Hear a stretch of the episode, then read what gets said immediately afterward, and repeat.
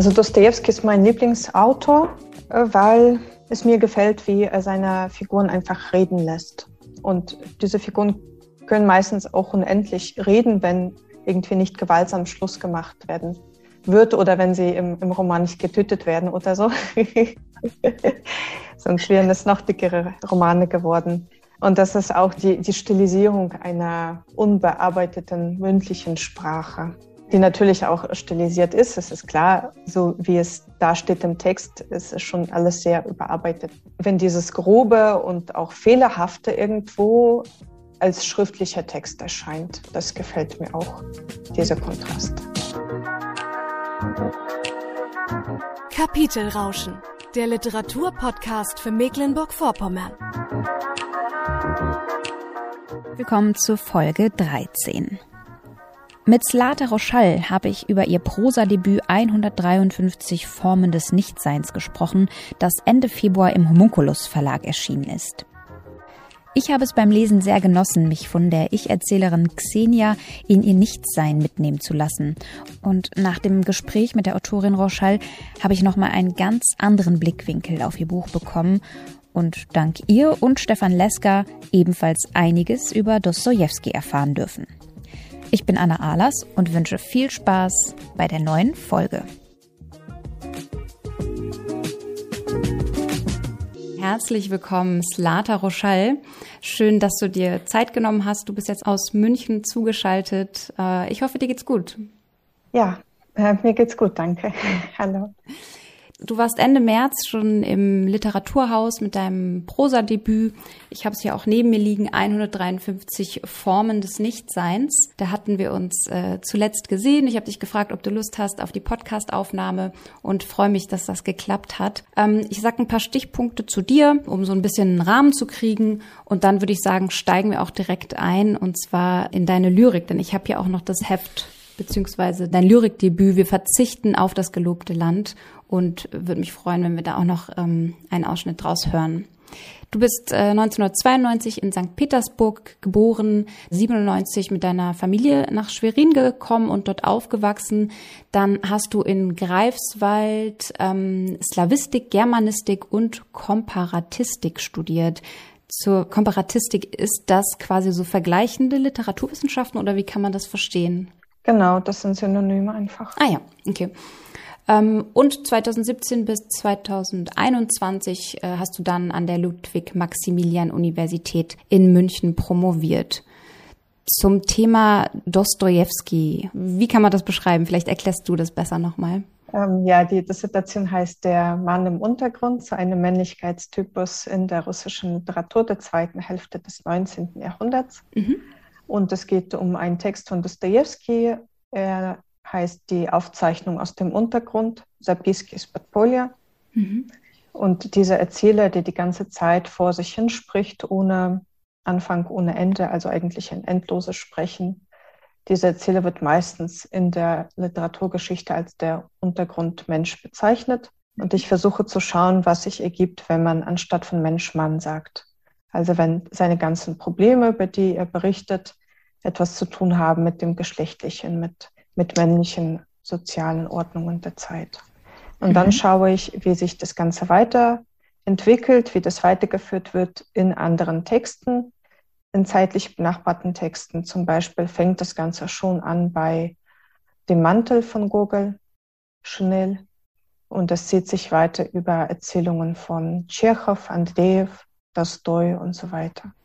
Vielleicht äh, kurz ausschweifend die kleine Frage, die Verbindung zur russischen Literatur, die hast du auch, weil du mit russischer Literatur groß geworden bist oder was ist da so der Draht?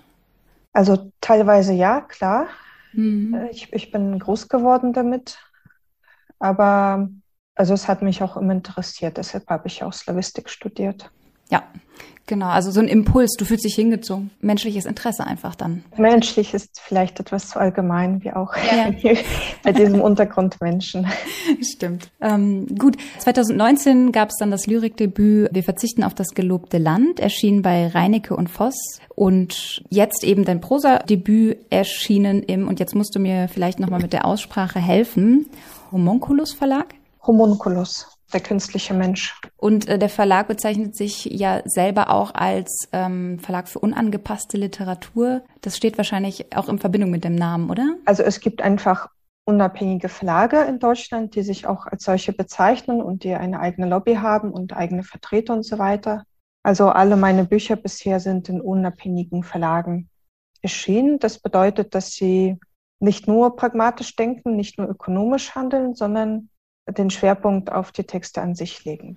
Ja. Also, dass sie sich trauen, Sachen zu veröffentlichen, zu machen, die eigentlich rein ökonomisch nicht rentabel sind. Also auch schon, das fängt schon an bei der Lyrik, mhm. die sehr sch schwer verkäuflich ist, die sich eigentlich so gar nicht lohnen würde. Und bei diesem Roman ist das auch ein großes Risiko gewesen, in dem Sinne, dass er keinen klassischen Mustern entspricht, die man bei einem großen Verlag bedienen würde. Der Debütroman zum Beispiel. Eine ja. Erzählung einer migrantischen Autorin über die eigene Migration. Also das passt da nicht so ganz. Das ist äh, vielleicht auch ganz gut, dass du das zum Einstieg schon so sagst und man ja vielleicht gar nicht erst so die Vorahnung hat, oh, es geht jetzt darum, dass wir eine Identitätsgeschichte zu hören bekommen oder zu lesen bekommen, besser gesagt, sondern einfach der Text an sich die Kunst ist. Gut. Und ähm, wenn wir jetzt äh, zum Thema Lyrik einsteigen, da habe ich mich gefragt, wie entsteht Lyrik bei dir? Es ist irgendwie so eine Zusammenkunft von Gedanken, würde ich es jetzt beschreiben, die man auf Papier bringt. Es ist sicherlich noch eine viel künstlerische Aspekte dahinter. Ähm, ist es eine spezielle Art, wie sie entsteht, oder kann man das überhaupt ähm, erklären? Naja, also ich würde erstmal nicht sagen, dass Lyrik etwas ist, was man einfach hinschreibt, weil sonst könnte man sagen, die bessere Art von Lyrik ist Prosa. Also die geordnete Lyrik wäre dann ein Roman und so ist es ja mhm. nicht. Also es sind einfach andere Wege zu denken und zu schreiben, andere Perspektiven. Lyrik ist einfach feiner, viel konzentrierter, ja. viel dichter und erfordert ein Fingerspitzengefühl im Gegensatz zu manch, manchen Formen von Prosa. Also es gibt eigentlich ja auch nicht diese strikte Unterscheidung zwischen Lyrik und Prosa. Das äh, muss man immer im Hintergrund behalten. Es sind eher zwei Pole und jeder Text steht vielleicht dem einen Pol etwas näher als dem anderen, aber es sind immer nur, es ist alles sehr relativ und beweglich. Ja. Also ich versuche lyrische Prosa zu schreiben. Es ist nicht immer lyrisch. Also in diesem Buch, in den Formen des Nichtseins, gibt es auch Abschnitte, die man auch genauso in einen ganz normalen klassischen Roman einbauen könnte. So erzählerische Ich-Passagen, was ist passiert, es wird eine Geschichte erzählt. Aber meistens versuche ich, ähm, das Gleichgewicht zu behalten in der Mitte. Ja. Zu schauen, dass etwas einerseits doch dann auch erzählt wird und lesefreundlich ist, andererseits, dass sich diese Dichte nicht verliert. Cool. Ich finde, wenn du das so erklärst, eröffnen sich für mich so ganz andere Welten. Ähm, deswegen finde ich das auch irgendwie wichtig, dass du so ausschweifend erklärst, wie das funktioniert, weil ich glaube, da findet man dann viel besser nochmal einen Zugang zu. Ähm, genau, also du hast es gerade auch schon ein bisschen angesprochen und du hast in der Süddeutschen Zeitung mal gesagt, ähm, Lyrik ist eine konzentrierte an sich Sprache. Ist es das, was du gerade versucht hast zu beschreiben? Dieses Feingefühl für Sprache, die noch nicht mal irgendwie was damit zu tun hat, dass ähm, Gedanken geordnet werden, sondern dass es für sich steht? Ja, also lyrische Sprache ist in erster Linie herausgerissen aus dem pragmatischen Kontext. Das heißt, also meist wird Sprache benutzt, wahrscheinlich zu 99 Prozent der Fälle für kommunikative Funktion.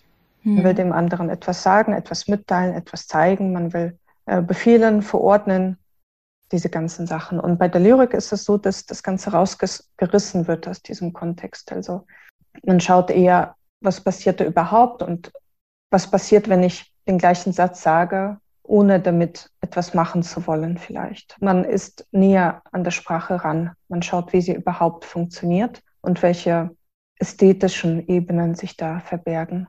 Wenn wir ein Verkehrsschild sehen auf der Straße und steht halt oder betreten verboten oder so. Mhm. Dann ist es völlig klar, was da steht, was es bedeutet und wie wir darauf reagieren müssen. Wenn wir das Ganze aber zu Papier bringen und in ein Buch packen, dann können wir ja damit nichts mehr anfangen. Wir können ja nicht vor dem Buch dann stehen bleiben oder halt machen oder so. ja. Und dann schauen wir, äh, welche Wörter werden überhaupt gebraucht, damit wir zum Halt gezwungen werden oder auf die wir so reagieren auf bestimmte Weise. Und was passiert, wenn ich das nochmal in einen ganz anderen Kontext setze? Also man beginnt einfach mit Lyrik Sachen wahrzunehmen, die vorher vielleicht selbstverständlich waren und automatisch abliefen. Ja, nochmal anders mit anderen Perspektiven wahrnehmen auch. Ne? Also als du es gerade gesagt hast, habe ich auch viel darüber nachgedacht, wie Sprache eben wahrgenommen wird. Beim Leser oder beim Menschen, der ein Schild liest, der sich dann wahrscheinlich überhaupt gar keine Gedanken mehr über die Wahrnehmung ähm, des Schildes macht. Und so löst Lyrik dann auch irgendwie andere Gedankenwelten beim, beim Lesenden aus. Schön beschrieben. Ähm, du hast im Literaturhaus erzählt, dass du in deinen Anfängen eigentlich hauptsächlich auf Russisch geschrieben hast. Sage ich das richtig? Ja, also ich habe zuerst Kurzprosa auf Deutsch geschrieben. Das waren mhm. so meine allerersten Texte. Dann habe ich Gedichte auf Russisch geschrieben und dann bin ich auf Deutschgedichte umgestiegen. Mhm. Und das hatte, glaube ich, vor allem diesen ganz pragmatischen Kontext, weil ich keine Leserschaft hatte keine anderen Autoren, mit denen ich mich austauschen könnte. Ich habe dann versucht, selber Besetzungen zu machen oder bei Texttreffen zu beschreiben, warum es dann geht im russischen Gedicht. Und mhm. das hat so natürlich nicht funktioniert. Und ich habe auch gemerkt, mir fehlt der ganze Literaturbetrieb. Also der ist zu weit weg entweder oder das, was ich hier vorfinde, ist, passt mir nicht. Das ist dann zu gereimt, zu konservativ und so weiter. Und ähm, als du, also du bist quasi von Deutsch auf Russisch auf Deutsch und ähm, gab es beim Wechsel vom Russischen zum Deutschen irgendwie Schwierigkeiten, auch so ein bestimmtes Gefühl oder bestimmte, ich sag mal, eine Kultur von Sprache mit rüberzubringen? Kann man da Wendepunktaspekte überhaupt nennen? Also klar, das sind ja völlig unterschiedliche Sprachen mit, mit anderem Wortschatz, mit anderer Grammatik, mit anderen Möglichkeiten, also grammatischen Möglichkeiten auch. Das, was mhm. im, im, Russischen sehr verbreitet ist, zum Beispiel Genitiva oder Partizipien, die sind im Deutschen eher verpönt oder sperrig. Also das bedeutet auch, in einer anderen Sprache zu denken. Genau, aber ich glaube, dass ich in meine deutschen Texte trotzdem immer wieder einen Akzent reinbaue, so eine Art Akzent, wo ich also vielleicht fast Fehler mit einbaue. Irgendwelche wörtlichen Übersetzungen von russischen Wendungen zum Beispiel. Und dann wird es teilweise am Ende korrigiert und teilweise auch nicht. Und dann mhm. ergibt sich da manchmal sowas, das so an der Grenze balanciert zwischen dem Falschen und dem Richtigen. Also meinst du korrigiert von dir oder vom Lektorat oder? Also von mir auch und äh, genau vom, vom Lektorat ja. dann auch. Interessant. Vielleicht frage ich gleich nochmal, ob es eine bestimmte Stelle im Buch gibt, äh, wo es einfach stehen geblieben ist, weil es eine Bedeutung hatte. Weißt du das spontan? Also manchmal sind es so etwas veraltete Vokabeln, vielleicht im Deutschen, mhm. die mir gefallen. Mir gefällt einfach, wie sie klingen. Und vielleicht wäre ich auf sie nicht gekommen, wenn ich diese Distanz nicht hätte. Ja. Dass ich sie nicht automatisch abtue als etwas, das nicht modern ist vielleicht. Mhm. Ja, oder ich lasse gerne Wörter aus. Also Ellipsen mag ich, weil also ich glaube, das kommt bei mir auch aus dem Russischen. Im Russischen muss man nicht jeden Satz zu Ende führen. Da muss nicht immer das Verb drin stehen, nicht immer das Pronomen und so weiter. Da ist alles viel flexibler. Also jetzt gerade habe ich auch einen Text abgeschickt, äh, wo es Korrekturen gab. Und einige habe ich übernommen, bei einigen habe ich dazu geschrieben, ich will, dass es so bleibt, weil das ist ja so was Assoziatives in der Aufzählung und die muss nicht grammatisch zu Ende geführt werden. Es ist ja mhm. klar, worum es geht. Dann muss nicht noch ein ist oder sind drinstehen. Das klingt irgendwie voll interessant. Ich finde es auch irgendwie total mutig und gut, dass man äh, sagt, nein, ich möchte das jetzt nicht, dass es irgendwie anders umgeschrieben wird, weil das ja auch eine Art von ähm, deinem Stil ist, ne? Der sich repräsentieren soll wahrscheinlich. Ja, also äh, es ist auch natürlich zu leicht, alles als seinen Stil zu erklären und dann ähm, sich Fehler leisten zu können. Also Fehler kann ich mir natürlich jetzt nicht leisten, also wirklich grammatische Fehler. Deshalb muss ich selber mehrmals schauen, also was da jetzt wirklich äh, drin stehen muss, worauf man verzichten kann und ja. ja. Cool. Ähm, ich hatte gesagt, wir starten vielleicht mit Greifswald in dem Lyrikband hier. Genau, also wenn du möchtest, kannst du äh, gerne erstmal starten mit Greifswald. Okay. Eine Auswahl an Wegen verdirbt das Gemüt. Also haben wir hier einen Weg, eine Straße für alles, zwei Ampeln, ein Geschäft mit fünf Röcken und Blusen zur Auswahl, in verschwiegenen, ähnlichen Farben. Gehen wir die Straße zum Haus hoch, die Straße zurück, wie der Weg führt zum Grau oder Grau. Dieser Ort ist ein Nichtsein, er nährt sich vom Regen, vom ruhigen, zitternden Atem. Von Ostern bis Neujahr tragen wir feste Kapuzen. Von Neujahr bis Ostern überwintern wir auf dem Sofa, essen aufgebackenen Strudel und denken an unsere Rolle im Lehrbuch für Geschichte und politische Bildung. Denken ist menschlich, asthmatisch, erschöpfend. Überwintern heißt liegen und schlafen. Also schlafen wir liegend, also liegen wir schlafend auf der Straße, Möwen, Versammlung und Regen. Dankeschön. Ähm, als ich den Text gelesen habe, habe ich mich so ein bisschen gefragt, das, was beschrieben wird, das ähm, könnte ja auch in jeder anderen Gegend sein. Das heißt aber jetzt Greifswald. Warum hast du den Text Greifswald genannt? Ähm, also das heißt Greifswald, weil ich denke, dass der Text nicht für jeden anderen Ort zutreffend ist, sondern genau für diese eine Stadt. Und in diesem Band gibt es ja viele Gedichte, die einen Ort äh, als Titel tragen. Und es ist immer das gleiche Prinzip. Also das ist quasi das, ähm, der Kern von Greifswald, so wie ich mir den vorstelle. Mhm. Eine graue, verregnete Stadt, die auch eine Form des Nichtseins ist, wie dann im dritten Buch. Genau. Du sprichst eben gerade die Form des Nichtseins an. Vielleicht äh, sage ich das auch so, weil ich glaube, dieser Satz von mir, es könnte auch jede andere Stadt sein, löst in mir dieses äh, Nichtsein aus und äh, ich beschreibe es deswegen so. Ich weiß nicht, ob man das nachvollziehen kann. Ich glaube, bei mir ist es eher noch so ein Gefühl, wenn ich dieses Gedicht lese und du packst es in Worte. Ich kann es gar nicht so gut formulieren. Also man könnte vielleicht Greifswald ersetzen durch Anklam oder Neustrelitz oder sowas. Also eine kleine mecklenburgische Stadt muss es sein auf jeden Fall. Ja. Ich glaube nicht ganz, dass es passt weil in dieser Stadt muss zumindest eine Einkaufsstraße vorhanden sein. Im Zentrum, das äh, gibt es sogar nicht überall. Das stimmt. Und Greifswald ist im Unterschied zu Anklam, hat den Anspruch, eine Universitätsstadt zu sein. Ja. Und wenn wir jetzt auf Greifswald zu sprechen kommen, dort hast du ähm, studiert.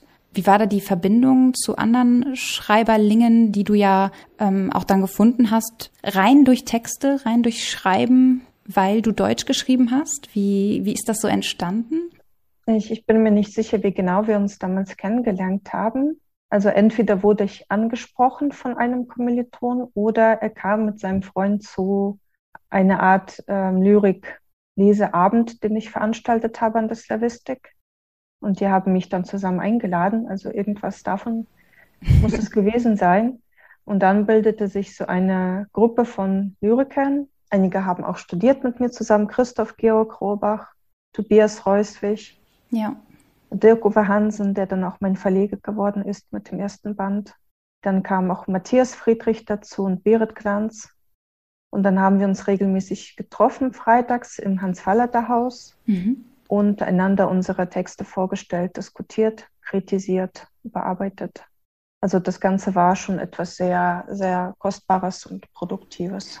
Und ihr steht heute noch viel in Verbindung miteinander. Ne? Ich habe in deinem Buch gesehen, äh, der Dank geht an Tobias Reuswig, der auch oft über Texte gelesen hat, wahrscheinlich. Genau, also da sind äh, auch fast alle aufgezählt. Ja, Aus der damaligen Runde äh, Bertram Reinicke, Christoph Georg Rohrbach, Dirk Uwe Hansen, Matthias Friedrich, Tobias Reuswig. Ja, ja. also die, die Kernrunde ist da.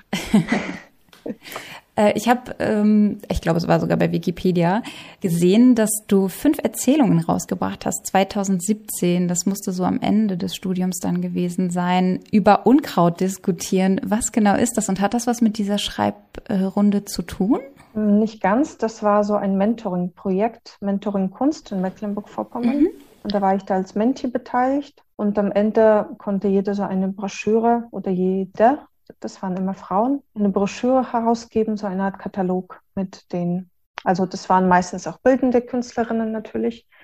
Und bei mir waren es Texte und Fotos aus einem Kleingarten in Greifswald. Hm. Das Thema war quasi der Kleingarten, was ich da alles ereignen kann, welche Konflikte, wie Leute fanatisch werden, indem sie sich auf bestimmte Pflanzenarten stürzen oder so. Also was da auch Absurdes passieren kann in so einer kleinen heilen Welt. Ja. Genau. Also ich kann dir das gern zuschicken. Da gibt es zwar eine ISBN, aber irgendwie ist sie nicht aktiv. Oh nein. oder nicht richtig gemacht oder so. Deshalb kann ich das nur selber verschicken. Ja, voll gerne. Und äh, ich denke, die Menschen können dich dann auch kontaktieren, wenn Interesse besteht. Genau. Und du hast 2020 das Arbeitsstipendium vom Bayerischen Kultusministerium bekommen und hast 2021 Gedichte und Prosa-Miniaturen im Hochrot Verlag rausgebracht. Könntest du irgendwie beschreiben, welche Vor- und Nachteile die beiden unterschiedlichen Orte, Mecklenburg-Vorpommern und Bayern, was das so als Schriftstellerin oder literarisch schaffende Person, was das mit sich bringt? Wie kann man das vergleichen? Was ist in Mecklenburg-Vorpommern gut? Was ist eher in Bayern gut? Also in, in München ist eigentlich alles gut, außer den Preisen und hm. den Mieten. Also überhaupt die Wohnsituation. Ja. Das ist halt so das Problem. Also es gibt hier sehr viel mehr Möglichkeiten überhaupt zur Lesung, zur Kooperation. Es gibt viel mehr Autoren, auch junge Autoren, viele Initiativen, Lesereien, die sich miteinander vernetzen, auch Textwerkstätten und Treffen, mhm. auch viele Orte, wo man sich etwas ausdenken kann. Es ist auch, glaube ich, leichter Förderungen zu bekommen und es ist auch viel selbstverständlicher, dass Leute bezahlt werden für ihre Arbeit. Also mir hat hier in München, glaube ich, nur einmal jemand ganz am Anfang angeboten, was kostenloses zu machen, während es in Mecklenburg äh, viel öfter auftaucht irgendwie. Also ich bin eigentlich komplett zufrieden, weil München auch so was Ruhiges und Gemütliches hat. Es ist jetzt nicht so die Großstadt wie Berlin mhm. und vielleicht eher untergeht, weil es einfach zu viel gibt an Autoren und Lesungen und Verlagen und so weiter. Also wäre das Leben hier noch etwas billiger und äh, wäre es leichter, eine Wohnung zu bekommen, wäre ich, glaube ich, total zufrieden. Ja, ja, das ist doch eine schöne Zusammenfassung. ähm, jetzt würde ich gerne zu deinem äh, Prosa-Debüt kommen, weswegen wir uns auch äh, hauptsächlich äh, zusammengesetzt haben für den Podcast, und zwar 153 Formen des Nichtseins. Vorne auf dem Cover steht Roman. Wir hatten aber gerade am Anfang vom Gespräch so ein bisschen auch ähm, die Worte Romandebüt und Prosadebüt. Ich höre Prosadebüt, wenn es um dein Buch geht. Würdest du auch sagen, das ist so eher die richtige Bezeichnung als Romandebüt, weil bei einem Roman erwartet man eher ja eine Lebensgeschichte eines Menschen. Genau, also es geht eigentlich viel weniger darum, was ist denn ein Roman tatsächlich, literaturgeschichtlich, weil das sich dann auch unterscheidet von den durchschnittlichen Erwartungen heute an einen Roman. Mhm. Und dann gibt es auch völlig pragmatische Gründe dafür. Also was ist überhaupt besser vermarktbar ja. und so weiter. Also mir ist es eigentlich völlig egal, als was es bezeichnet wird. Ob da jetzt mhm. Roman draufsteht oder Lyrik oder so, mir ist es aber nicht egal, ähm, wo das Buch dann besprochen wird, von welchen Leuten und wie es verkauft wird. Ja. Quasi. Also jeder kann es lesen, wie er will und schauen, welche Erwartungen er überhaupt hat in einem Roman. Also das ist ja dann auch das Interessante, dass man sich erst dann überhaupt die Frage stellt, was ist ein Roman für mich? Warum bin ich irritiert? Warum nervt mich dieses Buch oder so? ähm, was mich dann aber nervt, ist, wenn Leute glauben, dass das Buch etwas Unfertiges ist, weil es nicht in ihren Erwartungen entspricht und glauben, dass es dann an der Unreife der Autoren oder sowas liegt. Mhm. Also Hast du sowas schon mal gehört? Ähm, ja, also es gab mal ja. so eine Rezension von einem Herrn dazu. Ähm, und das mag ich dann nicht, weil es einfach ja, sich nicht belegen lässt ja. durch irgendwas. Also das ist ja auch so eine ähnliche Vorgehensweise wie bei der Lyrik. Man muss das Buch aufmachen und einfach lesen. Mhm. Und dann am Ende kann man schauen, was das Buch mit einem macht, was da alles passiert. Genau. Ich finde, man kann das Buch auch an irgendeiner Stelle aufschlagen und anfangen zu lesen und den Text auf sich wirken lassen, oder? Ja, also die Kapitel funktionieren teilweise auch also fast wie Gedicht. Also man kann sie einzeln lesen, aber es gibt auch eine Geschichte und einen roten Faden und eine Entwicklung. Mhm. Also beide Lesearten gehen. Ich würde vorschlagen, dass man beides macht einfach. Sehr gute Idee. Und äh, du hast gerade einen guten Stichpunkt genannt, den roten Faden. Und vielleicht erklären wir den auch noch, um so ein bisschen einen Rahmen zu bekommen. Der Klappentext fängt nämlich auch an mit dem Namen der Hauptprotagonistin oder der Ich-Erzählerin, besser gesagt. Xenia ist und dann äh, Auf, Aufzählungen. Sie ist Russin, Deutsche, Jüdin. Sie ist unter den Zeugen Jehovas aufgewachsen. Junge Frau, Mutter, Schriftstellerin. Also super viele Identitäten, die da aufgezählt werden. Und ja, um vielleicht so ein bisschen den roten Faden hervorzuheben, kannst du kurz erzählen, worum es im Buch geht? Also es geht eigentlich darum, dass diese Erzählerin sich fragt, wer sie ist. Mhm. Und sie sammelt dazu Material und äh, genau auch 153 Arten von Texten. Und das Ganze wird dann präsentiert in Form vielleicht eine Collage, die aber auch irgendwo eine Erzählung begibt. Also äh, was bedeutet es zum Beispiel, wenn jemand sagt, dass man russisch ist oder deutsch ist oder so. Mhm. Also es geht nicht darum, was es bedeutet, russisch zu sein, sondern es geht immer darum, mhm. ähm, dass diese Identitäten konstruiert werden durch die Anforderungen von außen und, und die eigenen Stereotype und so weiter und so weiter. Also es gibt ja nicht den Menschen, der Russe ist, sondern da kommen ganz viele Sachen zusammen. Und das wird dann noch deutlicher bei Dingen, die weniger mit der Nationalität verbunden sind oder mit der Sprache, sondern ähm, geschlechtliche Sachen wie die Frau oder die Mutter. Und da wird es auch gefährlich und bedrohlich, weil man kann es sich vielleicht eher leisten zu sagen, ich bin kein Russe oder ich bin kein Deutsche. Wenn man aber sagt, ich bin keine gute Mutter oder ich bin eine böse Mutter, dann wird es brenzlig. Ja, stimmt ja, diese ganzen, ich nenne es einfach mal frech, Identitätsüberladungen, die da so auf den Lesenden zukommen, die werden, wie du vielleicht auch gerade schon gesagt hast, nicht in dieser, in einer heruntererzählten Geschichte sichtbar, sondern eben in diesen ähm, 153 Formen. Und es sind auch 153, ich nenne sie mal Kapitel, die machen diese verschiedenen Formen aus. Welche Form bekommt man dann als Leser zu spüren? Vielleicht kannst du kurz Beispiele nennen und dann steigen wir direkt in den nächsten Leseausschnitt ein. Ja, also die, die Form des Nichtseins natürlich auf thematischer Ebene, diese ganzen Zuschreibungen und Funktionen in der Gesellschaft und dann auch von den Formen der Texte her und wer schreibt was in welcher Form. Es gibt hier Collagen aus eBay-Kleinanzeigen, mhm. es gibt E-Mails, es gibt Briefe, Auszüge aus religiöser Literatur, aus der Bibel. Es gibt Tabellen mit Definition von religiösen Begriffen der Zeugen Jehovas. Es gibt Tagebucheinträge. Es gibt es hier noch Formulare, die man noch ausfüllen kann im Text. Es gibt eine leere Seite mit, äh, mit Platz für Notizen. Ja.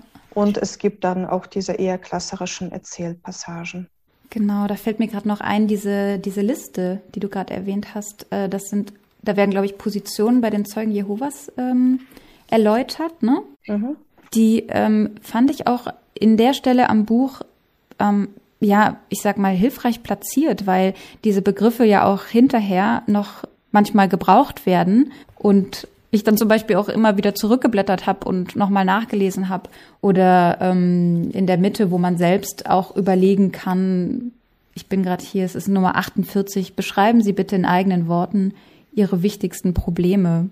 Fand ich dann auch irgendwie in der Mitte des Buches oder ja, ziemlich in der Mitte, muss man sagen, nochmal interessant, um sich vielleicht auch nochmal so ein bisschen zu besinnen und äh, über sich selber nachzudenken. Also ob man das jetzt macht oder nicht. Ich fand ähm, die Stelle im Buch ganz interessant auf jeden Fall. Ja, weil nicht nur diese Figur oder diese Erzählerin Probleme hat. Hm. Wir alle haben irgendwelche Probleme. Ja. möglicherweise sind diese Probleme sogar viel massiver oder gefährden andere Leute viel ja. mehr als bei dieser Xenia. Sehr gut. Genau, wenn du magst, äh, steig gerne ein. 18. Vater sprach besser Deutsch als Mutter und lernte jemandem auf den Wecker fallen, Ausschau halten und sich die Haare raufen mit dem Wörterbuch auswendig. Miteinander sprachen wir ja nur Russisch, obwohl Lehrer und Mitschüler uns oft sagten, dass es nicht richtig sei, in Deutschland zu leben und auf seine Sprache zu beharren. Als mein Bruder kurz vor dem Abitur in seine Klasse erste Freundschaften schloss, sprach er fast ausschließlich Deutsch und einen kleinen Teil der russischen mündlichen Alltagssprache. Wenn er mir aber eine Semester auf Russisch schrieb, konnte ich sie kaum entziffern. Das lag nicht nur am lateinischen Alphabet, das kyrillische Zeichen ersetzen sollte. Er schrieb so, wie es gesprochen wurde, ein sonderbares Russisch.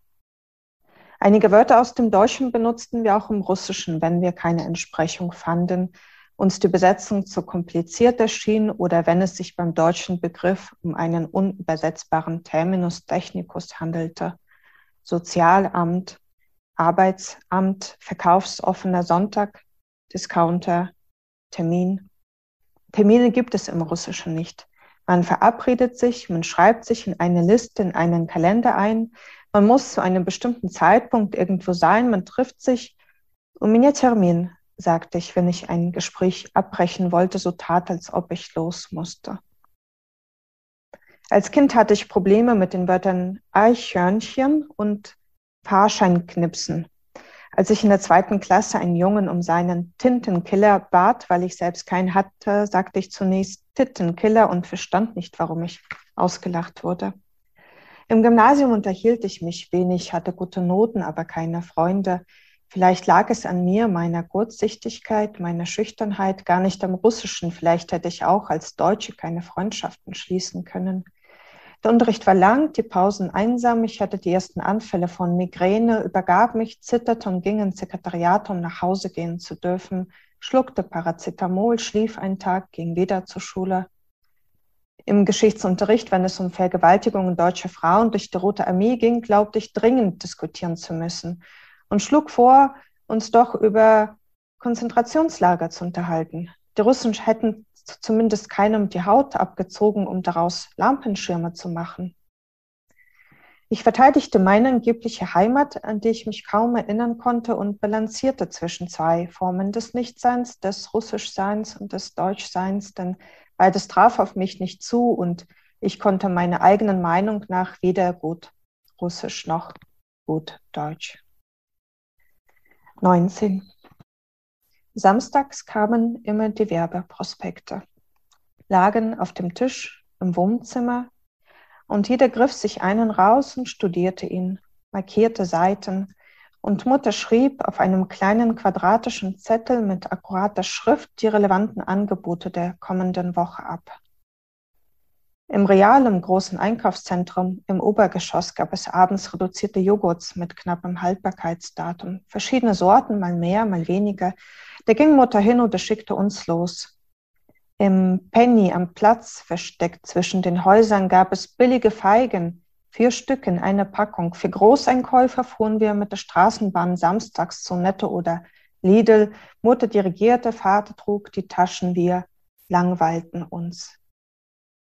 Wenn es nötig war, wegen eines besonderen Angebots Bananen, Kiwis oder Müsli-Riegel, fuhr Mutter unter der Woche auch ans andere Ende der Stadt sammelte so von einem Geschäft ins nächste zwei Einkaufstaschen voll, trug sie in die Straßenbahn, dann die Straße von der Haltestelle zum Haus hoch und in den dritten Stock.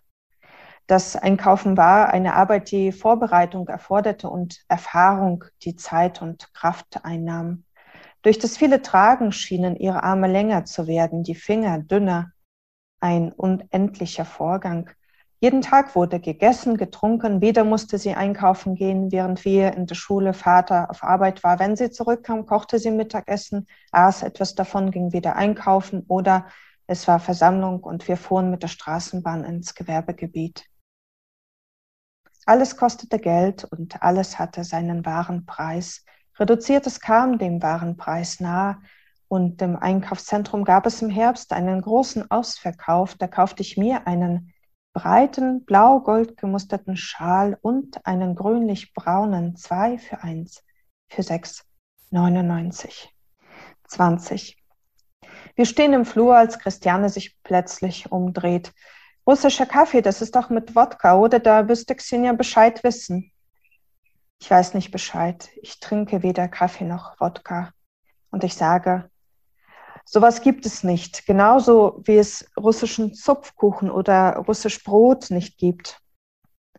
Stimmt nicht ganz, was ich sage, denn auch wenn der Zupfkuchen, der mir nie geschmeckt hat und das russisch Brot in Russland unbekannt sind, dürfen sie in Deutschland unter dem Etikett russisch existieren. Den Zupfkuchen und die Buchstabenkekse gibt es schon. Ich weiß nur nicht, wieso sie russisch sein sollen.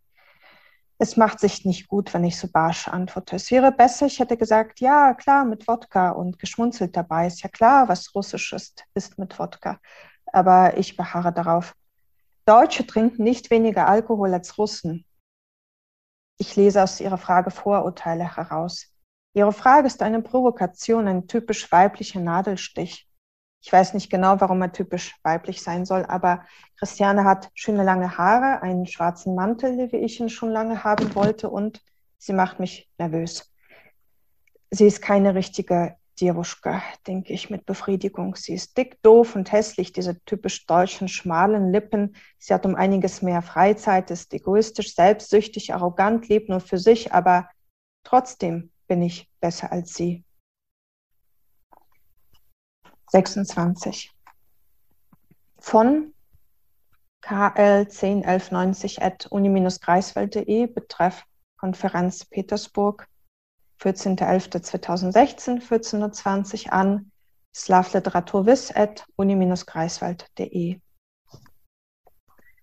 Sehr geehrte Frau Professor, ich bin gestern geschockt von der Konferenz im Dostoevsky Museum in St. Petersburg zurückgekehrt und weiß nicht, was ich darüber denken soll. Mich würde Ihre Meinung interessieren. Alle Vorträge handelten von Dostoevsky als Autor, entweder von seiner Biografie, Briefwechsel, Glauben etc. oder von seiner Intention, die man aus seinen Texten herausliest. Außerdem endeten fast alle Vorträge, die ich mir angehört habe, mit einer Moral, zum Beispiel mit Rezepten für die Rettung der Menschheit, Glaube, Liebe, mit einer Verurteilung der nicht zum Christentum bekehrten Protagonisten. Im Mittelpunkt stand stets die Stimme des Autors, wie und wann sie zum Ausdruck kommt. Es wurde auch von den natürlichen Spezifika des Weiblichen gesprochen, sowas wie ewiges Leiden, die als reale Tatsachen vorausgesetzt wurden, als ich versucht habe, mit dem Vortragenden darüber zu diskutieren, wie kann man Foucault zitieren und solche Aussagen unbegründet stehen lassen, wurde mir erklärt, dass das halt so sei, wie Frauen seien, das wisse jeder aus eigener Erfahrung und dass Barts Tod des Autos eine in die Welt gesetzte Seuche sei. Die Kommentare zu den einzelnen Vorträgen waren sehr aggressiv und zum Teil lächerlich, wie ich sage das Ihnen als Frau und Mutter, Warum lieben Sie Dostoevsky nicht? Namen wie Bachtin und Freud waren sehr negativ besetzt. Nach meinem Vortrag erklärte der Moderator, dass meine Grafiken ja von deutscher Sorgfalt zeugten und interessant seien, aber insgesamt keinen Sinn ergeben. Ein Konferenzteilnehmer sprach vom Westen, von dessen Untergang und der Sinnlosigkeit solcher Arbeiten wie meine. Eine Teilnehmerin erklärte, dass zu diesem Thema schon so viel geschrieben worden sei, ich musste mich wehren und sagen, dass ich von der Art der Kommunikation sehr überrascht sei, dass ich hier nicht um Rat und Bewertung bitte, sondern lediglich konkrete Fragen zum Vortrag beantworten wolle. Nach dem Vortrag stellte ein Teilnehmer vergnügt fest, dass ich ja gar nicht in Stara Russa gewesen sei. Wie könnte ich dann über die Raumsemantik des Romans sprechen? Am nächsten Tag ließ mich ein älterer Herr beim Tee wissen, dass der Ausschluss des Autors aus der Textanalyse keinerlei methodische Grundlagen habe und die ganze jahrhundertlange Tradition ignoriere, eine postmoderne Erfindung des Westens, ein Weg ins Nichts und so weiter. Eine ältere Frau fragte in der Garderobe nach meiner Glaubenszugehörigkeit, ob ich denn das orthodox kommentierte Evangelium gelesen habe und führte Textstellen an, die die Unabdingbarkeit der orthodox-christlichen Interpretation beweisen sollten.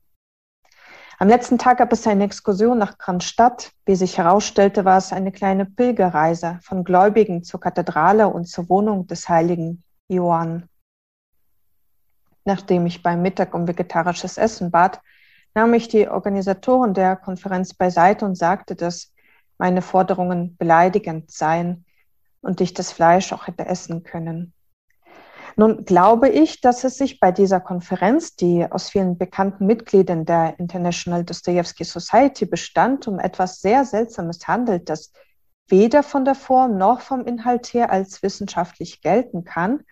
Wie in einem Vortrag gesagt wurde, Literaturwissenschaft um der Literaturwissenschaft willen ist sinnlos. Ich habe die Organisatoren gar nicht erst gefragt, ob meine Arbeit im Sammelband veröffentlicht werden kann, weil die Antworten voraussehbar und die Atmosphäre sehr angespannt war. Was denken Sie darüber? Denken Sie, dass es sinnvoll ist, prinzipiell an dieser Konferenz weiter teilzunehmen und Literaturwissenschaft reinzubringen? Vielen Dank. Herzlich, Xenia Lindau. Cool, danke schön. Ich fand, die drei Texte haben nochmal so ein bisschen Überblick gegeben über die Erzählform, würde ich auch sagen. Also die ersten beiden waren die Erzählung aus Sicht von Xenia, der Ich-Erzählerin. Und beim zweiten Text, wo es um Christiane geht, war halt auch ein kleiner Dialog mit eingebaut. Und als letztes eben jetzt so eine, so eine E-Mail-Form Würdest du sagen, dass eben durch diese authentischen Formen, ne, wie zum Beispiel die E-Mails, ist ja, dass diese Form das nochmal bekräftigt, was äh, der Text an sich sagt? Also deswegen die Form der E-Mail und nicht des erzählten Textes? Ähm, also ich glaube nicht, dass die Form einfach den Inhalt unterstreicht, sondern es ist ja eins. Ja. Es wird eine E-Mail geschrieben äh, in einem Kontext von einer Doktorandin an oder Studentin an eine Professorin an einer Uni und es wird geschildert, was da passiert ist. Also und es bleibt auch aus, wie die Reaktion gewesen ist dieser Professoren auf das Ganze, was davor passiert ja. ist. Also wäre es eine Erzählung, wäre schon die Frage, was ist der Anlass dieser Erzählung? Warum sollte mhm. Xenia das überhaupt einfach so erzählen, wie sie irgendwo gewesen ist? Es gibt ja auch ein, eine Art Bericht von einer Konferenz an einer anderen Stelle. Ähm, da geht es auch um, um die Dostoevsky-Forscher, dann in Granada bei einer Konferenz in Spanien. Da geht es dann aber darum, wie die Erzählerin da sitzt und auf die dicken Bäuche der beerdigten Männer schaut zum Beispiel. Oder wie eine Frau auf der Toilette mit einem automatischen Wasserhahn kämpft. Oder wie die Erzählerin während mhm. der, eines Vortrages einen Kugelschreiber auseinanderbaut und warum und wie und was das passiert. Also das würde man ja nicht einer Professorin erzählen. Ja. Die, die Form bedingt ja schon den Inhalt. Und so ein sachlicher Bericht wäre als Erzählung sehr seltsam. Also das wäre ziemlich künstlich auch. Ja, total. Und ne, ich denke nur deswegen, weil dieser sachliche Bericht dann vielleicht auch nochmal so eine Ernsthaftigkeit dazu bringt, obwohl auch eine Erzählung eine gewisse Ernsthaftigkeit natürlich mit sich bringt. Aber weißt du, diese Form äh, macht nochmal so ein bisschen, gibt nochmal so einen offiziellen Rahmen irgendwie. Also das äh, hatte ich zumindest beim Gefühl, dass es so eine Wichtigkeit ist. Ja, also es kommt dann halt diese andere Ebene dazu des Empfängers dieser E-Mail. Ja. Der nicht unbedingt dann nur der Leser ist. Also dass man etwas ähm, mitlesen kann, ohne dass man als Leser im Zentrum des Ganzen steht. Mhm. Und es geht nicht um, um die persönlichen intimen Probleme oder um die einzelne Psyche der einzelnen Figur, sondern darum, dass diese Probleme auch immer einen gesellschaftlichen Kontext haben, dass man über sie sprechen kann, also dass über sie natürlich auch gesprochen wird, dass das alles miteinander verschmilzt. Ja. Also in dem Fall, wie wird Weiblichkeit in der Gesellschaft definiert? Wie kann man sich als weibliche Person vielleicht auch wehren in Bezug auf die E-Mail jetzt? Aber was mir halt auch aufgefallen ist, äh, in dem Kapitel, wo es um Christiane geht, da ist ja eher dieser russisch-deutsche Identitätsvergleich, der da so eine Rolle spielt. Also ich würde sagen, da schwingt auch so dieses mit laut werden ähm, oder Vorurteile vielleicht abbauen wollen. Naja, also was heißt Vorteile ähm, abbauen wollen? Also Xenia will eigentlich keine Vorteile abbauen. Sonst würde sie das gar nicht erzählen, sonst würde sie erzählen, wie sie noch nie im Leben Wodka probiert hat und warum. Und irgendwie Szenen ja. aufzählen, wo alle Deutschen um sie herum getrunken haben und sie niemals. Und das ja. wäre halt so ein Beweis, so eine Möglichkeit mit dem Vorteil bei diesem Leser irgendwie, also dagegen anzukämpfen. Und das Problem ist ja, alles, was Xenia sagt, sie weiß immer, dass es da einen doppelten Boden gibt. Sie kann ja nichts behaupten weil die ja. Sachen, über die geredet wird, so an sich ja auch gar nicht existieren in der Realität. Dieses Russisch sein und Deutsch sein und russischer Kaffee und so weiter. Mhm. Und sie sagte auch, das Russischbrot gibt es ja. Also ich kann ja nicht sagen, dass es das nicht gibt. Ich kann vielleicht sagen, dass es in Russland nicht gibt, aber was bringt es das hier in dieser Situation? Weil wir reden ja über das Russischbrot in Deutschland. Ja, total. Das bringt nochmal eine ganz andere Denkweise rüber. Aber ich finde es trotzdem irgendwie eine, eine, also eine ehrlichere Art, als wenn Xenia es irgendwie so formulieren würde, äh, wie du gerade schon gesagt hast, ja, nee, ähm, die Russen trinken keinen Wodka und so. Also sie, ja, sie bringt da so eine Ehrlichkeit rüber, finde ich. Und das äh, finde ich an der Erzählung so packend, glaube ich, dass man weiterlesen möchte. Um die Erzählerin vielleicht auch trotzdem als Charakter äh, wahrzunehmen, auch wenn es darum gar nicht so gehen soll. Ja, an irgendeiner Stelle am Ende sagt sie auch, dass sie nicht sagen kann über die Russen zum Beispiel, weil sie in ihrem Leben vielleicht 300 Russen persönlich kennengelernt hat, mhm. gar nicht weiß, was genau sie zu Hause trinken und essen, welche Vorlieben aller Art sie haben und so weiter. Also es ist quasi auch nochmal eine ganz andere Blase von Russisch-Deutsch, Deutsch-Russisch, also eine eigene quasi. Ja, also so, äh, in, in, diesem Dialog zum Beispiel gibt es sehr wenig reale Sachen, über die gesprochen wird. Es gibt ähm, die Bezeichnung russischer Kaffee zum Beispiel in irgendeinem Café und das wird auch nur vorgestellt. Mhm. Die haben, das haben die beiden jetzt nicht vor sich liegen. Aber das wird unterstellt, dass es das gibt und dass es russisch Brot gibt in diesen Plasteverpackungen in irgendwelchen Discountern. Und das war's. Und was anderes gibt es ja nicht so in der Realität. Also alles, was gesagt wird, das bezieht sich nur auf diese sprachliche, kulturelle Ebene. Und das ja. besteht alles aus Zuschreibung, Projektion, Wechselspielen und so weiter. Und was Xenia macht, ist ja auch, sie will nicht äh, die Welt von Vorteilen erlösen, sondern sie wird ja auch aggressiv und auch nicht unbedingt sympathisch, indem sie sagt, ja, die andere, die ist äh, ziemlich hässlich und ich bin besser als sie. Also sie ja. führt das, das Prinzip weiter halt auf einer anderen Ebene. Mhm. Wechselt das Thema. Ja, aber das finde ich so interessant dann irgendwie wenn sie dann so unfreundlich wird oder, oder wie du gerade sagst, aggressiv und so. Und das zeigt mir halt auch irgendwie, dass es vielleicht nötig ist, dass diese Unfreundlichkeit und Aggressivität eben auch an den Tag gelegt werden darf. Mhm. So, ne? Gut. Ich würde sonst sagen, wir steigen in die nächsten Leseausschnitte rein. Dann versuche ich im Fluss nochmal so ein paar Sachen aufzugreifen. 66. Xenia Lindau. Russisch. Poesie Umgangssprache, Vulgärwortschatz, Diminutive, Dysgrammatismus. Deutsch. Hochfrequenter Wortschatz, Alltag, literaturwissenschaftliche Termini, Orthographieschwäche. Englisch, Spanisch, Polnisch, Latein A1. Spricht wenig und ungern, greift mit Vorliebe auf schriftliche Medien zurück, spricht leise und schwer verständlich, dehnt Vokale, kombiniert gelegentlich russische und deutsche Morpheme, vermeidet Blickkontakt und versucht selbst einfache Fragen zur eigenen Person in schriftlicher Form und nach längerer Überlegung zu beantworten. Diagnose Zweisprachigkeit. Empfehlung Psychotherapie, Logopädie, Psychiatrie, lebenslanges Schweigen. 76. www.csu-landesgruppe.de Presse, Pressemitteilungen, gute Deutschkenntnisse sind unverzichtbar. Sprache ist Schlüssel für eine erfolgreiche Integration. Heute sind aktuelle Zahlen zur sprachlichen Entwicklung von Kindern mit Migrationshintergrund veröffentlicht worden. Dazu erklärte innen- und rechtspolitische Sprecher der CSU-Landesgruppe im Deutschen Bundestag Stefan Mayer. Die heute vorgestellten Zahlen sehe ich mit großer Sorge, denn Schlüssel für eine erfolgreiche Integration ist und bleibt das Beherrschen der deutschen Sprache.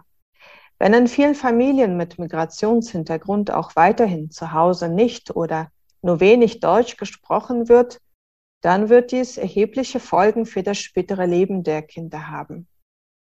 Das Beherrschen der deutschen Sprache entscheidet schließlich nicht nur über Bildung und Ausbildung, sondern auch über Teilhabe und sozialen Aufstieg in unserer Gesellschaft. Ich sehe die Eltern daher in der Verantwortung, ihren Kindern von Beginn an ein gleichberechtigtes Lernen im Kindergarten und in der Schule zu ermöglichen. Schließlich baut Deutsch als gemeinsame Sprache Brücken und vermittelt ein wichtiges Identitäts- und Gemeinschaftsgefühl. Wer sich dem verweigert, nimmt jedem Kind seine Zukunftschancen. 91. Ein kulturell gebildeter Mensch tritt nicht in die AfD ein, weil er sich ernsthaft von Flüchtlingsheimen bedroht fühlt, sondern weil er versteht, warum und wie sich die anderen bedroht fühlen und wie man daraus Kapital schlagen kann. Ich weiß nicht recht, ob ich lieber eine Alice Weidel nebenan hätte, klug und moralisch pervers, oder einen gutmütigen Gartenvereinsvorstand, der ein vor Fehler strotzendes Protokoll aushängt, dass Gärten nur für Bürger mit deutschem Pass zu kaufen seien. Dann doch lieber die Weide, denke ich mir, denn sie wird sich nicht für mich interessieren, wird keine Zeit haben, um mich zu beobachten und Sprüche loszuwerden. Und wenn jemand kommen sollte, um mich auszuweisen oder in ein Ghetto zu bringen, wird es auch nicht die Weidel sein, sondern der analphabetische Mann, der ist mir unheimlicher. 140. Ich weiß, was das ist, sagt Emil. Es sind Gedatki mit Mirtvizamir. So spricht er jetzt jedes Wort abwechselnd von der einen Sprache in die andere. Mirtvizi hatte aus irgendeinem Hörbuch aus Buschkins Märchen, glaube ich, richtig dekliniert hat er das. Bete mit Toten. Und das ist ein so treffendes Bild, gar nicht im Sinne, dass da Bäume aus ihnen wachsen oder so, sondern etwas sehr pragmatisch angelegtes für Möhren, Erdbeeren, Kohlrabi. Und ich staune und beschließe nächstes Mal, wenn ich alleine vorbeifahre, anzuhalten und mir das sorgfältige Prinzip, nach dem die Reihen angelegt sind, genauer anzusehen. 142. Mein Psychoanalytiker, weder Tolstoi noch Dostoevsky gelesen, begann sich durch die Literaturexkurse, die ich ihm regelmäßig vortrug, in ihren Texten auszukennen, vor allem in dem Unterschied zwischen ihnen, Bachtinische Polyphonie und so. Er stimmte mir zu, widersprach, diskutierte und wir unterhielten uns wunderbar. Als ich aber begann mit, also ich kann die Rechte im Sinne von, welche Rechte habe ich?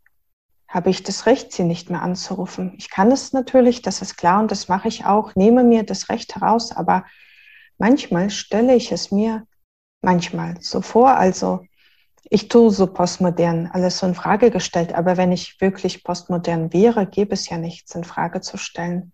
Ich könnte alles einfach so umdrehen, dass es die Fragen gar nicht geben würde. Diese Entscheidung zwischen binären Opposition, entweder oder, sie würden sich auflösen und Verstehen Sie, das macht mich so unsicher, ob ich der bin, als den ich mich präsentiere oder mich gerne präsentieren würde. Das wieder so eine zweite Haut und ein Doppelgänger. Und wenn ich das alles mit einem Gedankenakt umkehren könnte, aber so trinke ich Tee und esse Kekse und kennen Sie die Brüder Karamazow, also Staditz Sessima? Das ist natürlich ein ganz anderes Kaliber, die Starze. Das war so eine interessante Erscheinung. Ich kenne mich da zwar nicht wirklich aus, ja, also eigentlich gar nicht. Habe ich nun ein Problem oder nicht? Ich will sagen, sie waren so dazwischen, wieder so was Typisches, aber mit diesem Typischen bin ich wieder in diesem Festen drin, was ich nicht haben will die ganze Zeit. Ich typisch, er typisch, sie typisch, so ein unangenehmes Wort. Also das Staditz und diese Verantwortung für ein und alles, die ich nicht ertrage, unter der ich zusammenbreche wie ein Streichholz. Haben Sie mal versucht, Streichholzhäuser zu legen? Eins wird oben angezündet, am Ende, das ist dann der Schornstein. Meine Starze haben also gesagt, übrigens hatte ich immer Angst, dass mein Sohn, wenn er im gleichen Alter ist wie der von Dostoevsky, weil deswegen ist er ja zum Staditz gefahren. Ich meine nur, ich kann diesen Biografismus nicht vertragen. Und es ist eigentlich längst klar, dass es um Texte gehen sollte, dass es ihn viel mehr bringt, als also dieser Staditz, dieser Oppositionelle. Ich könnte nie Fürst Mischkin werden, der Idiot. Er war so gut als Idiot und vielleicht bin ich auch einer, aber kein Fürst und kein Mischkin. Er hätte nie ein Kind haben können, das hätte verteidigen müssen. Deshalb konnte er auch keins haben. Er bringt mich ein bisschen zum Verzweifeln. Ich bin schon so abhängig von Ibuprofen und Kaugummis und dieser Schnee mitten im April und als ich meine erste Haut ablegte, merkte ich, dass keine zweite drunter war und sich die erste nicht wieder anlegen ließ, meine abgetragene Haut aber immer noch zu gebrauchen und das Ibuprofen flippte er plötzlich aus und verlangte danach ernst genommen zu werden. Ja, ähm, besonders das letzte Kapitel, was im ersten Satz sofort darauf hindeutet, mein Psychoanalytiker weder Tolstoi noch Dostoevsky gelesen. Ich muss zugeben, ich habe es gelesen und bin dann an den Stellen, ähm, wo diese Namen wie Starek würde ich jetzt sagen, aber du hast es anders ausgesprochen. Staditz, das ähm, bedeutet eigentlich einfach alter Mann oder alte Weise. Das waren so Geistliche, die also sozusagen die Fangemeinden gebildet haben, zu denen Leute hingezogen sind und sie um Rat und Wunder gefragt haben und so weiter. Ah, okay, okay. Äh, in, innerhalb der orthodoxen Kirche. Mhm. Fürst Myskin ist mir auch nicht äh, bekannt, aber trotzdem verwickelst du diese Personen in die Gedankenwelten der Ich-Erzählerin. Und dieser Absatz war ja quasi, während äh, Xenia beim Psychoanalytiker ist. Genau, also die Psychoanalyse besteht ja eigentlich im ununterbrochenen Fluss des Sprechens. Der Patient spricht mhm.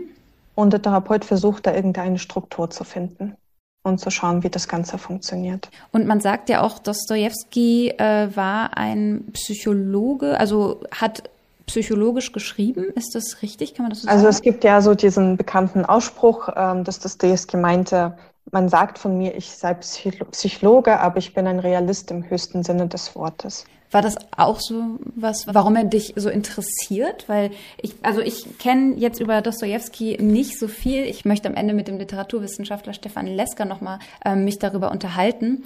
Und deswegen vielleicht erstmal bei dir die Frage, wie kam das Interesse zu Dostoevsky und auch die Doktorarbeit darüber zu verfassen?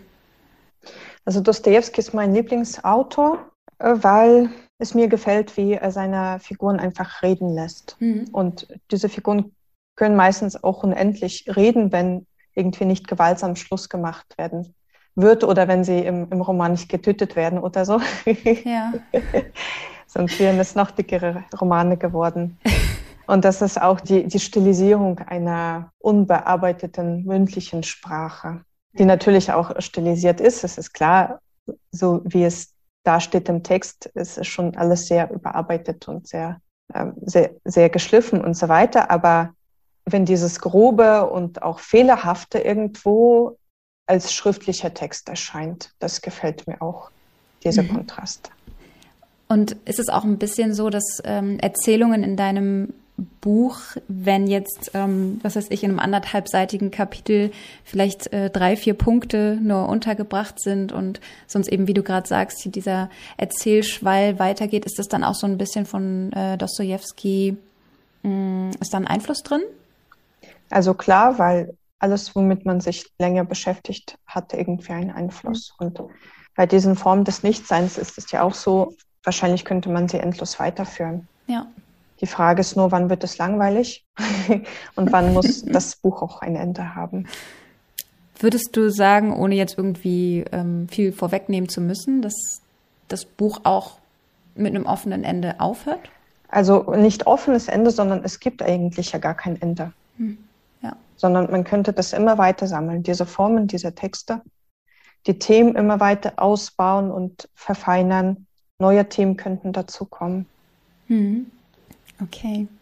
Ähm, und ich habe gelesen, dass ähm, Moritz Basler, der hat in der FRZ, glaube ich, geschrieben, dass er Dostoevsky da auch wiedererkennt, sagt aber, dass du eben das weibliche äh, Subjekt viel mehr hervorhebst. Und war es dann so, dass Dostoevsky das männliche Subjekt halt vor allem ähm, thematisiert hat? Ja, also klar, die, die Hauptfiguren sind bei ihm schon meistens Männer und die Frauen sind dann eher so, also die Frauen sind oft eher kitschig und dann in diesen, in diesen bekannten Diskursen verankert, sowas wie heilige Hure, die prostituierte Sonja in Verbrechen und Strafe oder die die femme fatale und sowas alles und äh, Frauen sterben dann auch sehr gerne. Ja, aber äh, ich empfinde das jetzt nicht als eine Revolution von Dostoevsky oder so, weil hm. jeder Text ist ein Produkt seiner Zeit. Und das wäre seltsam, wenn ich mir einen männlichen Erzähler ausdenken würde, weil ich viele Sachen dann einfach gar nicht kenne und auch gar kein Recht habe, darüber zu schreiben. Ja. Also ich kann zum Thema Mutterschaft wahrscheinlich viel bessere Texte schreiben als wenn ich mir einen Vater ausdenken würde. Also das wäre auch irgendwie anmaßend.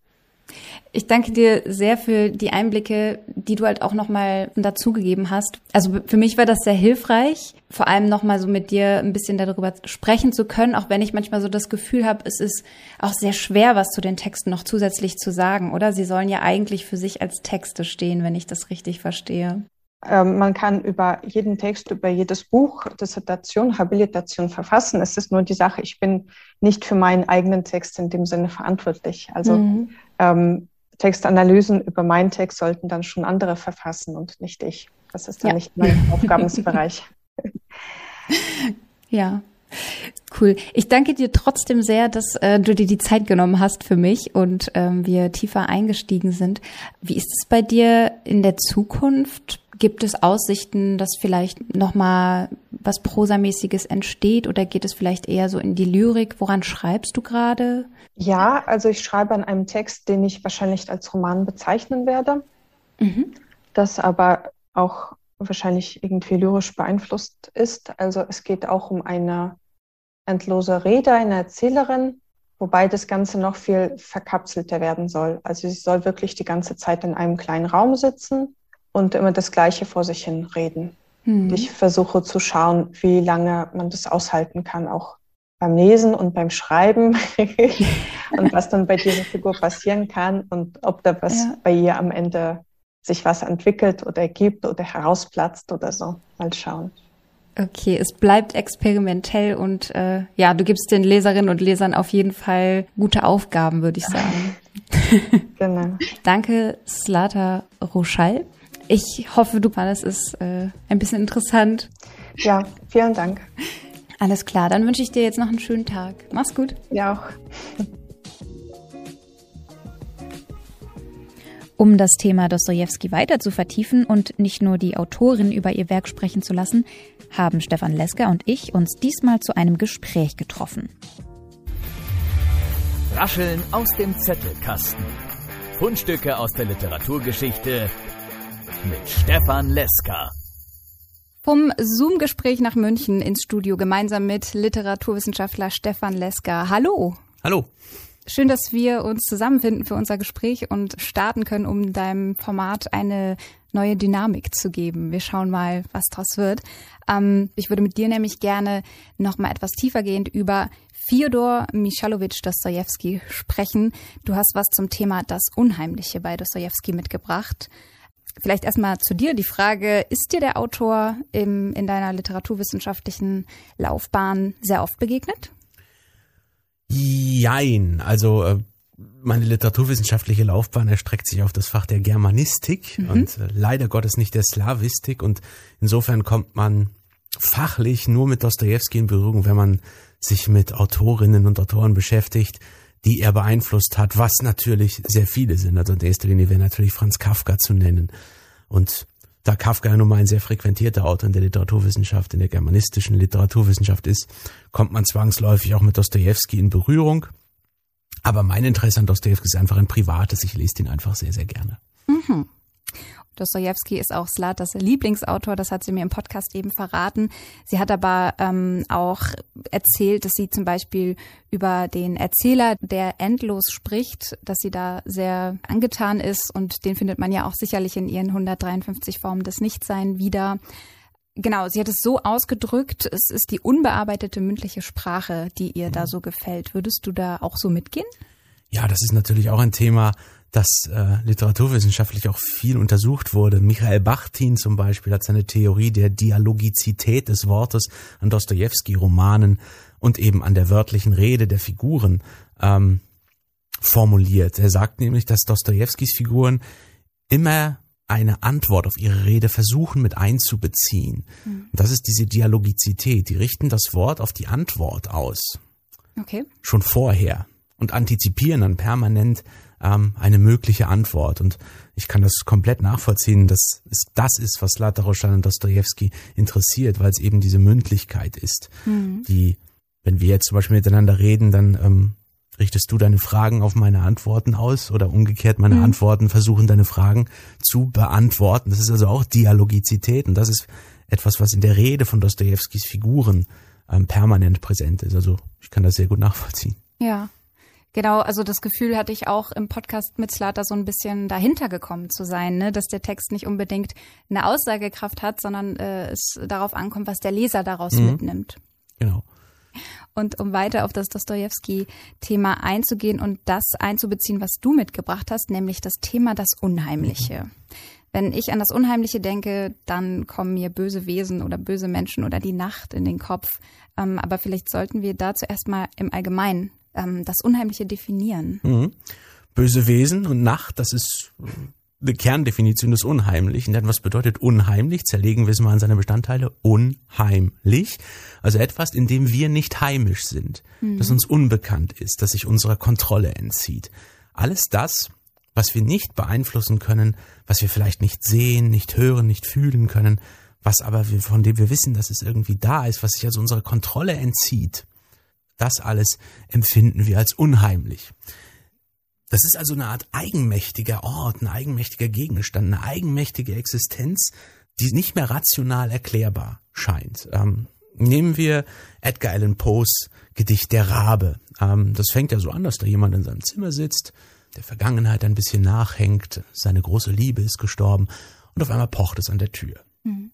Schon das ist unheimlich, denn kann er sich zunächst nicht erklären. Und was wir dann versuchen ist, wir versuchen dem Unheimlichen eine rationale Erklärung zu geben. Ja. die Figur dieses Gedichtes beruhigt sich dann damit und sagt, na, es wird der Wind gewesen sein oder irgendein Ast äh, an der Tür oder am Fenster. Dann klopft es aber weiter und immer weiter. Und dann macht er die Tür auf und da steht dann eben ein Rabe. Wunderbar, Erklärung gefunden, ja. toll, das Unheimliche ist aufgelöst, stimmt aber nicht, denn dieser Rabe spricht. Aber er sagt nur ein Wort, nimmermehr. Und jede Frage, die der Protagonist dieses Gedichtes an diesen Rahmen stellt, wird nur beantwortet mit diesem Wort nimmermehr. Und da haben wir wieder das Unheimliche. Erstens, warum kann er sprechen? Warum sagt er nur dieses eine Wort, das aber als Antwort auf die Fragen funktioniert? Und er fragt zum Beispiel, werde ich äh, meine große Liebe im Himmelsreich wiedersehen? Mhm. Nimmermehr. Und am Ende ist es dann eben so, dass diese Diskrepanz, diese Unauflösbarkeit auch nicht aufgelöst wird. Und das ist eben die Kerndefinition des Unheimlichen. Etwas, das wir nicht rational erklären können, vor dem wir aber auch nicht flüchten können. Mhm. Und der Rabe sitzt da und bleibt da sitzen, egal was die Figur dieses Gedichtes tut. Und äh, ja, wenn wir jetzt einen Raben und einen Menschen haben, die stehen ja in Beziehung, es findet ein Austausch mhm. statt. Und wenn wir jetzt zurück auf Dostoevsky kommen, diesen, ja, diese unendlichen Erzählungen, da ist ja eine Person alleine in mhm. einem Raum. Wie geht das zusammen mit dem Unheimlichen genau. bei Dostoevsky? Äh, das ist wahnsinnig bemerkenswert, denn äh, Dostoevsky entdeckt eigentlich etwas und steht damit sehr nah bei Freud. Denn bei Dostoevsky entspringt das Unheimliche nicht aus dem Fremden der Umwelt meinetwegen, sondern aus dem Fremden im eigenen Ich. Also bei Dostojewskis Figuren ist es meistens so, dass die mit irgendwas in ihrem eigenen Ich konfrontiert werden, das sie nicht beeinflussen können. Daraus entspringt das Unheimliche durch diese Ich-Spaltung. Die mhm. haben also meistens zwei oder sogar mehrere Persönlichkeiten, mehrere Seiten auf jeden Fall. Ähm, nehmen wir äh, seinen berühmten Roman Der Idiot. Die Hauptfigur ist Fürst Mischkin und dieser Fürst Mischkin leidet an Epilepsie, worunter auch Dostoevsky gelitten hat im Übrigen. Nun entspringt aus dieser Krankheit natürlich ein Zwiespalt, denn diese Epilepsie verhindert, dass er als vollwertiges Mitglied der Gesellschaft anerkannt wird und darunter leidet er.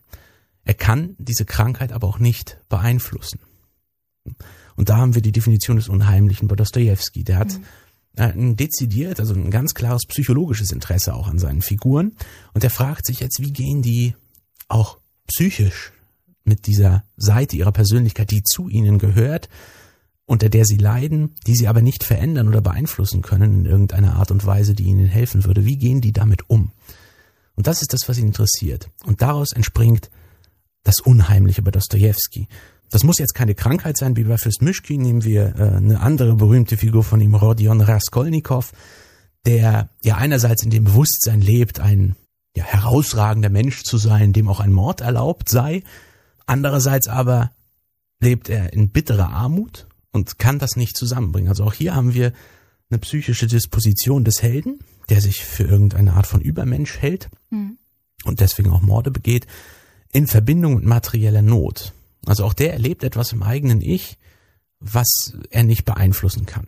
Und daraus entspringt eben also ein Teil des Unheimlichen bei Dostoevsky. Natürlich ja. haben wir auch dunkle Gassen, Nacht, unheimliche mhm. Räume, klar haben wir auch alles bei Dostoevsky, aber ein großer Aspekt des Unheimlichen bei Dostoevsky entspringt eben aus dieser Ich-Spaltung, aus einer Seite des Ichs, die die Hauptfigur nicht beeinflussen kann, die sie aber in ihrer Existenz stark einschränkt. Ja, ähm, im Interview hat äh, Slater den Satz von Dostoevsky zitiert, man sagt von mir, ich bin kein Psychologe, aber ich bin ein Realist im höchsten Sinne des Wortes.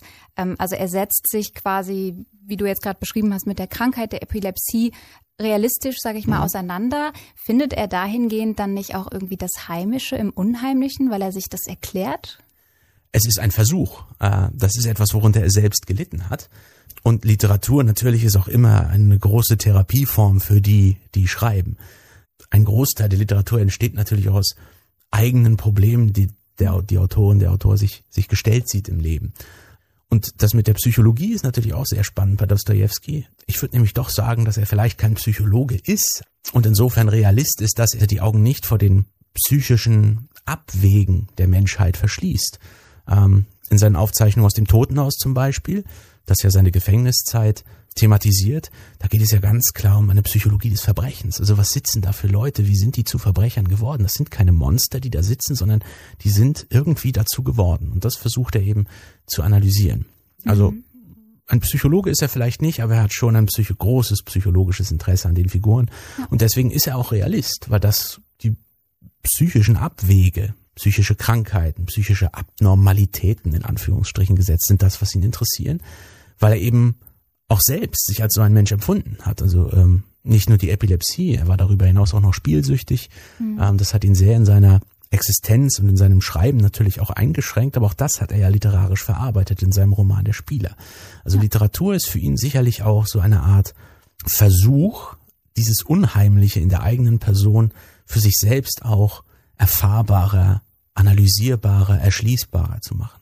Ich merke es bei mir oder auch im Gespräch mit Slater zusammen. Ich habe immer so den Sinn gesucht der Texte. So was will der Text sagen? Dass ich da vielleicht auch so ein bisschen an, an dem, wofür ihre Texte stehen, mit meiner Sinnsuche auch so ein bisschen vorbeigerattert bin. Passt das auch so ein bisschen in dieses Thema Dostoevsky und, und Slata Rochelle? Könnte man da einen Bogen schlagen? Also die Suche nach dem Sinn in ja, literarischen Texten ist natürlich immer schwierig, ja. ne, weil ähm, literarische Texte von Natur aus mehrdeutig sind. Ähm, und als solche muss man sie eben auch wahrnehmen. Äh, was man aber sehen kann, ist, wenn man jetzt Slata Roschals Roman vor der Folie Dostoevsky liest, ist, dass sie auch mit einer Ich-Spaltung arbeitet. Mhm. Also die Erzählerin des Romans hat ja nicht nur zwei Pole, die sich widerstreiten bei ihr, sondern das sind ja ganz viele Identitäten, mit denen sie zeitweise in Konflikt steht, die sie aber versucht in Einklang zu bringen. Sie ist einerseits hin und her gerissen zwischen Russland und Deutschland. Sie ist Mutter, sie ist gleichzeitig äh, Dostoevsky-Forscherin, Zeugin Jehovas. Sie hat also ganz verschiedene, je nach Lebensbereich und Lebensphase, verschiedene Identitäten und äh, versucht die nun in Einklang zu bringen und verzweifelt dann natürlich auch zeitweise daran. Also auch sie erfährt ganz viele Dinge in ihrem Ich, die sie nicht in Einklang bringen kann. Und aus diesem nicht in den Einklang bringen können, entspringt bei Slata Rochal auch so etwas wie das Unheimliche, wenngleich es einen ganz anderen Effekt und auch einen ganz anderen, äh, eine ganz andere Bedeutung hat als bei Dostoevsky. Ja. Das heißt, das Unheimliche und das Nichtsein ist ähnlich? Das Nichtsein ist einfach äh, ein Resultat daraus, ja. diese verschiedensten Pole nicht in Einklang bringen zu können. Also sich das Unheimliche in, im eigenen Ich nicht erschließen zu können. Allerdings würde ich jetzt Slata Rochals Roman nicht als unheimlichen Roman bezeichnen, weil der Effekt, wie gesagt, ein ganz anderer ist. Bei Dostoevsky sehen wir vor der Folie meinetwegen von Fürst Myschkin äh, die Gefahr der Epilepsie und was die mit einem anrichtet. Und dann bekommen wir Angst vor dieser Krankheit und vor den Konsequenzen, die sie mit sich bringt. Insofern wäre das eine Quelle des Unheimlichen auch. Bei Slata Rochal ist das anders. Da sehen wir, da geht es eher um diesen Blick auf die Erzählerin, der von außen an sie herangetragen wird. Ähm, permanent ist sie ja mit Erwartungshaltungen konfrontiert. Ja? Die Zeugen Jehovas wollen etwas von ihr. Permanent muss sie sich mit irgendwelchen Forderungen herumschlagen. Ne? So kann man doch als Zeugin Jehovas nicht rumlaufen. So mit diesem Ansatz kann man doch nicht zu Dostoevsky forschen und so weiter mhm. und so fort. Ähm, es geht also Slata Rochal, glaube ich, eher um diesen objektivierenden Blick der Gesellschaft auf das Individuum, die Erwartungshaltung, die an das Individuum und an die Ich-Erzählerin herangetragen werden. Das ist also weniger ein unheimlicher Roman, auch wenn sie mit mit diesem Stilmittel des Unheimlichen, nämlich der Ich-Spaltung arbeitet.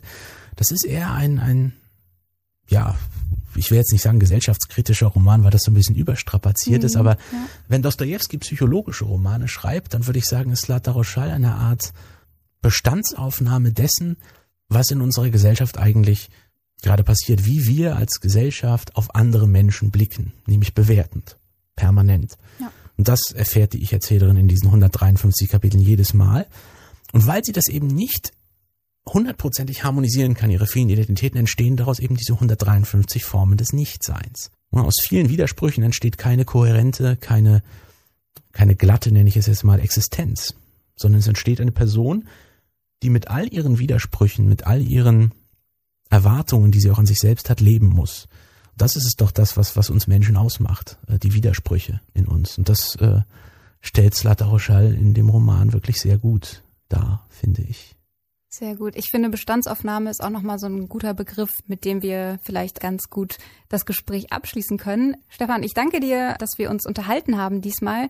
Wie hast du dich gefühlt? Gut, mir hat Spaß gemacht. Können wir öfter machen. Ja, gerne. Dann mach's gut. Dankeschön. Rascheln aus dem Zettelkasten. Fundstücke aus der Literaturgeschichte mit Stefan Leska. Und damit geht die 13. Folge Kapitel Rauschen auch zu Ende. Schön, dass ihr uns bis hierher begleitet habt. Wir freuen uns, wenn ihr den Podcast auf Facebook oder Instagram teilt. Ihr findet uns dort als Literaturrat MV. Bewertungen auf Spotify oder Apple Podcasts sind auch sehr hilfreich für uns. Ich bin Anna Ahlers und sag bis bald zur nächsten Folge. Kapitelrauschen, der Literaturpodcast für Mecklenburg-Vorpommern.